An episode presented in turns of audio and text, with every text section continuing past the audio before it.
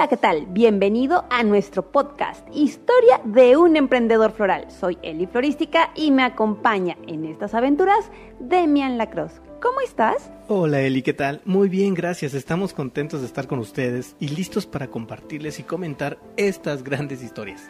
Aquí te compartiremos las historias que te permitirán emprender en el mundo floral y nos encanta porque amamos nuestra industria y queremos que la conozcas. Nos puedes encontrar en iBox, Spotify y diferentes plataformas. Conócenos y escúchanos. Este podcast lo hacemos ya que queremos compartir.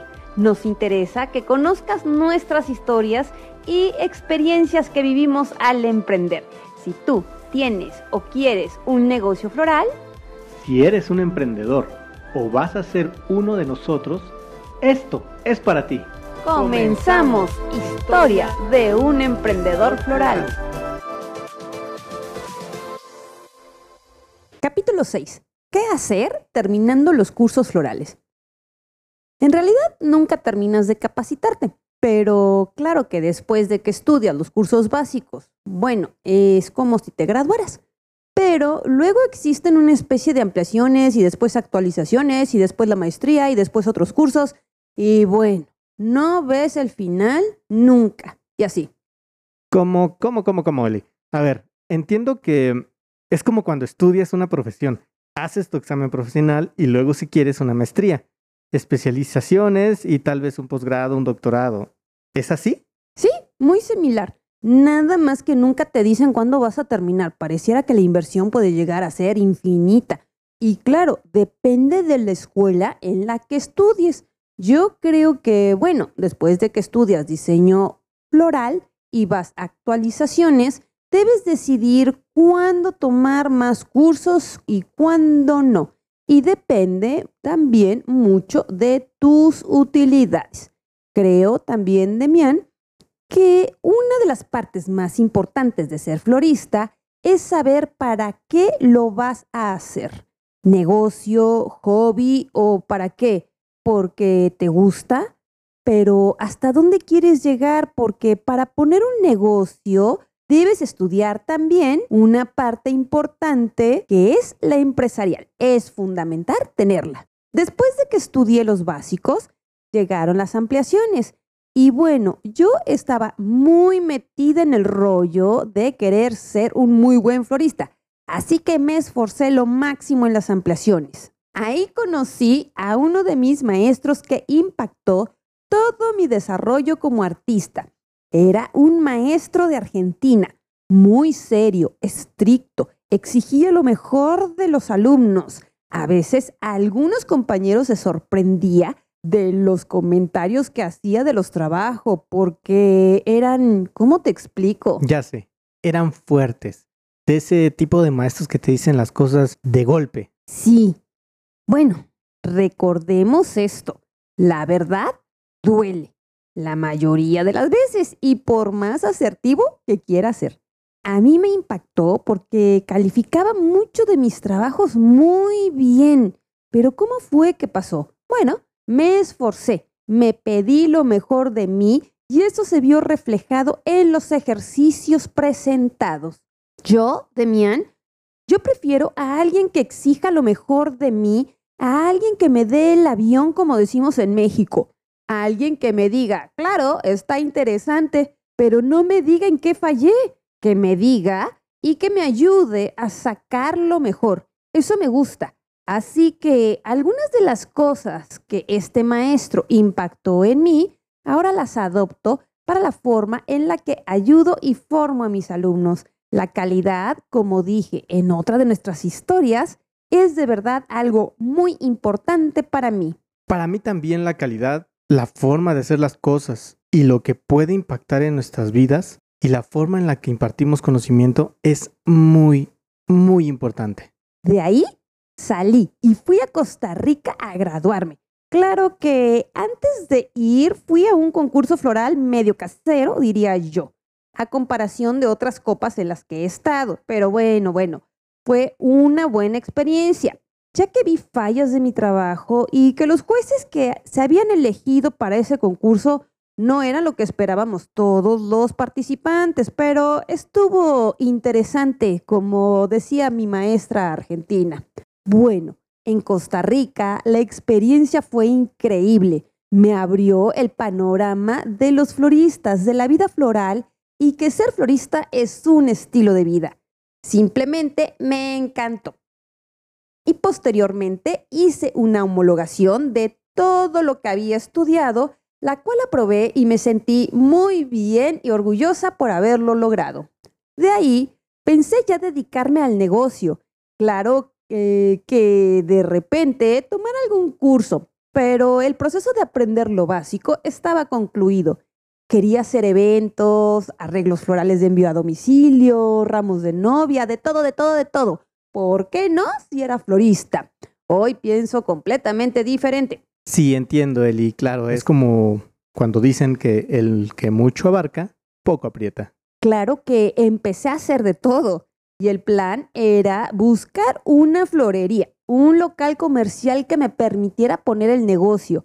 Claro que ya sabes que en el Inter mi ex me decía. Oye, Eli, eh, busca un local chico donde no gastes mucho y bueno, tendrás que buscar más clientes. Uf, ¿Cómo me molestaba eso? ¿Pero por qué te molestaba? Seguro no lo hacían uno al plan, ¿no crees? Pues me molestaba. Porque para mí un negocio es, y siempre lo diré, en todos mis cursos lo digo convencida completamente, cuando un negocio es negocio, bueno, pues cuando vende. ¿Cuándo es rentable? Es otra pregunta. Cuando hay utilidad. Esa es la diferencia. Pero como te lo dije. Claro, si vendes, ya es negocio. Preocúpate si no vendiste. Entonces no es negocio. Pero si vendiste, ya es negocio. Exacto. Y de ahí, ¿qué vas a hacer para vender más y hacer un negocio rentable? Esa es la diferencia. Entonces me molestaba porque para mí ya era un negocio, porque vendía casi diario. Siempre visualicé la florería, ¿sabes? ¿De verdad? ¿Y cómo la imaginabas? Uy, ¿qué te digo? La imaginaba con un vidrio grande que permitiera ver hacia adentro, mesas de acero inoxidable, el mostrador que me permitiera salir y entrar a él fácilmente, espacio, el taller, la bodega, el área de venta. Yo lo visualicé desde antes. No sé si has oído esta teoría de que lo que deseas llega. Sí, sí la he escuchado, es como el secreto. Eh, lo que le pides al universo, lo que deseas, llega. Así que hay que tener cuidado en lo que uno pide. Sí, para mí, Demian, el secreto es exactamente visualizarlo, creerlo y hacerlo posible. No tenía dinero para poner la florería porque no sabía cuánto se requería. Sabía que tenía que invertir, pero no sabía cuánto. Un día llegó una amiga, esposa de un amigo de mi ex, y quería poner un negocio. Ella hacía velas. Yo ya había pasado por ahí, pero bueno, nos pusimos de acuerdo y pusimos un local. Compartimos los gastos, solo que fue un experimento fallido, porque las flores se vendían más que las velas. Ya lo creo, Eli. Eres muy buena para las flores. El local no estaba en la mejor zona. No pasaba mucha gente enfrente, estaba sobre una calle principal en la Ciudad de México que les llamamos ejes. Son amplias, sin posibilidades de estacionarse. Este primer experimento compartido me permitió ver cuánto se iba a requerir para una primera inversión. Una parte la puse yo de mis ventas y otra mi ex. Había habido otros intentos fallidos también, ¿sabes? Ahora a mis alumnos de emprendimiento floral les digo esto. Tengan mucho cuidado con quién hacen alianzas o sociedades, porque no todos pensarán como tú, no todos tienen los mismos objetivos, no todos pondrán el mismo empeño, la misma chamba, la misma pasión, el mismo amor por el negocio. Así que si te vas a asociar hay que analizarlo a veces los emprendedores, por el hecho de hacerlo, hacemos y tomamos las oportunidades, pero todas son oportunidades. A veces es mejor medir los riesgos y esperar. Sí, yo también lo viví con, con mis socios. Es complicada esa parte. Total que un día llegó esta mujer, que ya ni me acuerdo cómo se llama, y me dijo, ¿Sabes, Eli? Quiero que te vayas del local, que lo dejes porque vendemos más flores que velas y no es lo que yo estoy buscando. Como yo conseguí el local, yo puse los muebles, lo mejor será que tú pongas uno en otra ubicación. Aquí lo que yo quiero es vender velas y lo que yo hago. Yo no me veo en el futuro en las flores. Y bueno, como el contrato está a mi nombre, lo mejor será que separemos los negocios. O sea, que le emigres. sí. En el momento me pareció terrible, porque yo ya me estaba acostumbrando. Si mal no recuerdo, duré como siete meses ahí y para no tener problemas, me fui con mis flores para mi casa. ¿Cómo crees, Eli? De nuevo a tu casa. A hacer Sí. reguero. Sí, así fue. Pero, ahora que lo veo a la distancia, no me molesta ni nada. ¿Sabes por qué? Porque pasó que como a los seis o siete meses empezaron a construir un puente en ese eje. Un puente que uniría varias vías importantes. Cuando ella rentó ese local, no había noticias sobre esa construcción. Y empezaron a construir en torno a la tienda. Y entonces la tienda tronó. Lo peor es que ella había firmado un contrato por dos o tres años porque tenía un precio especial. Eh, la dueña era amiga suya. Híjole, ¿sabes también qué digo yo?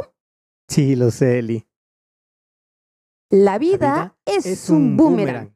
Todo, Todo se, se regresa. Un día estaba cómodamente en mi casa y me habló un nuevo cliente. Era un cliente que trabajaba en Liverpool.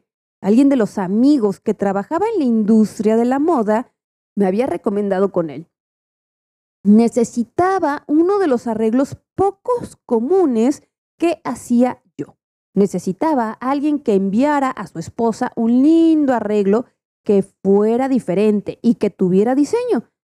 Yo no sabía que él trabajaba ahí. Tomé el pedido y ya sabes, lo clásico del florista, a correr, a planificar qué arreglo se hará para saber qué se comprará. Ve por las flores, base materiales, hidrata la espuma floral, empieza a construir. Que quede bonito. Imprime la tarjeta, ponla en el sobre, los datos correctos, busca la dirección. Uf, en ese entonces no existía Google Maps. Ya sabes, a buscar. En el guía roji. Claro. Bueno, y a entregar. Un éxito. Él me habló, me lo agradeció y me dijo. Llegó el chico que entrega, el mensajero. Te agradezco por enviarlo. Me reí tanto, era yo misma, con mi gorra y mis tenis, ya sabes. Uno la hace de empresario, emprendedor, cobrador, florista, ayudante, cocinero, cobrador, administrador, qué sé yo, de todo. Sí, es verdad. La hace uno de todos los personajes de una empresa, hasta que un día empiezas a crecer y llegan a tu vida tus empleados. Te esperamos en nuestro próximo capítulo, donde te platicaré cómo me profesionalicé empresarialmente y cómo llegó a mi vida florística. Hemos llegado al final de nuestro podcast, Historia de un emprendedor floral. Esperamos que les haya gustado y que lo hayan disfrutado tanto como nosotros. La industria floral no es pequeña, es un mundo y este mundo está lleno de oportunidades, de personas que amamos lo que hacemos, que sentimos la pasión y la emoción. Nosotros los floristas no hacemos florecitas, hacemos verdaderas obras de arte y diseño que tienen un lenguaje que junto con otras disciplinas se conjuntan. ¿No la conoces? Empieza a conocerla y a cambiar tu mentalidad. No solo somos de oficio, habemos profesionales reales que queremos que conozcas nuestro mundo y cómo lo hacemos. Recuerda seguirnos en nuestras redes sociales. Facebook Eli Florística MX, YouTube Florística MX, Instagram Eli Florística. No te pierdas nuestro próximo podcast donde continuamos nuestro viaje por el emprendimiento floral. La historia floral continúa.